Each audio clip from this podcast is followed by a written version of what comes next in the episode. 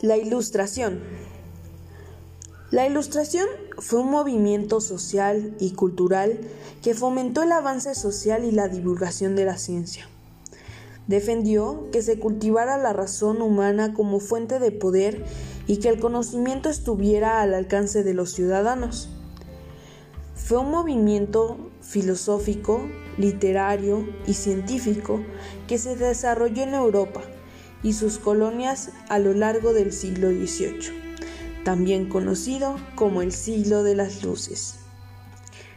Representó una importante modernización cultural y el intento de transformar las caducas estructuras del antiguo régimen. Sus principales representantes son franceses, como por ejemplo Rousseau, Voltaire y Montesquieu, aunque también Inglaterra aportó grandes pensadores como Adam Smith, John Locke o David Hume.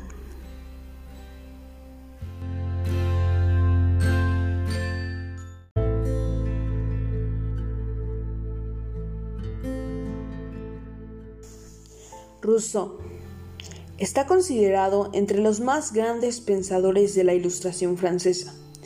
Sus ideas sociales y políticas fueron el preludio de la Revolución Francesa. Su obra más conocida es El Contrato Social, en la que argumenta que la libertad es un derecho de los seres humanos, contradiciendo una costumbre de su época, que permitía la esclavitud. Rousseau defendía que todos los seres humanos deberían estar en condiciones de decidir sobre su destino y procurar su bienestar como resultado de su trabajo.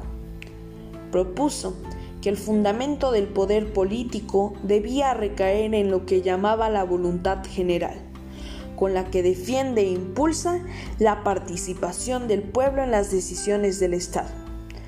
Por ello, se le considera uno de los precursores de la ciencia política y de la sociología.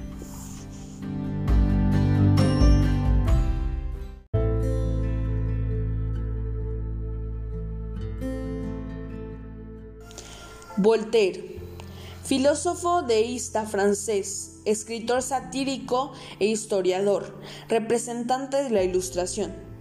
Luchó contra el absolutismo y el catolicismo Defendía la libertad de expresión y la tolerancia religiosa porque consideraba que forman parte de la esencia de la naturaleza humana.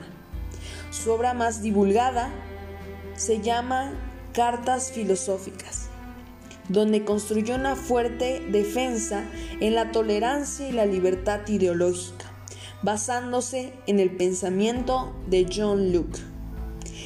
Esta es la primera obra en la que expresa su pensamiento acerca de temas sociales y políticos.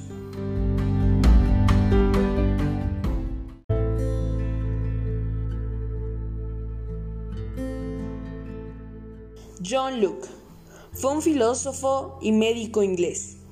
Dedicó gran parte de su trabajo al papel que debería desempeñar la sociedad civil en el gobierno así como los objetivos y límites del poder político del Estado.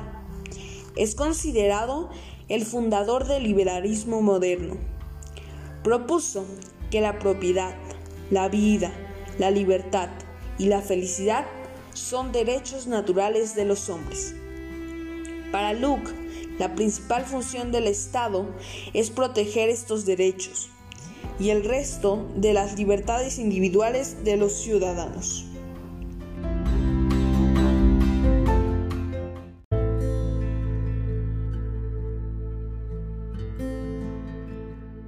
Montesquieu fue un filósofo y jurista francés cuya obra se desarrolla en el contexto del movimiento intelectual y cultural conocido como la Ilustración. Publicó de manera anónima en 1748 El espíritu de las leyes, argumento que las regularidades del comportamiento de la sociedad no tienen la regularidad tan contundente que tienen las leyes naturales, porque intervienen los seres humanos que tienen limitaciones y son propensos al error. Montesquieu propuso que el poder se dividiera en tres ramas, un legislativo y dos ejecutivos. Esta idea de dividir el poder es un esfuerzo por abatir el abuso de los señores feudales, reyes y el clero de su época. También representó una manera de fomentar mayor igualdad entre las personas. La propuesta de Montesquieu dio origen a la división de poderes, que actualmente existe en nuestro país, ejecutivo, legislativo y judicial.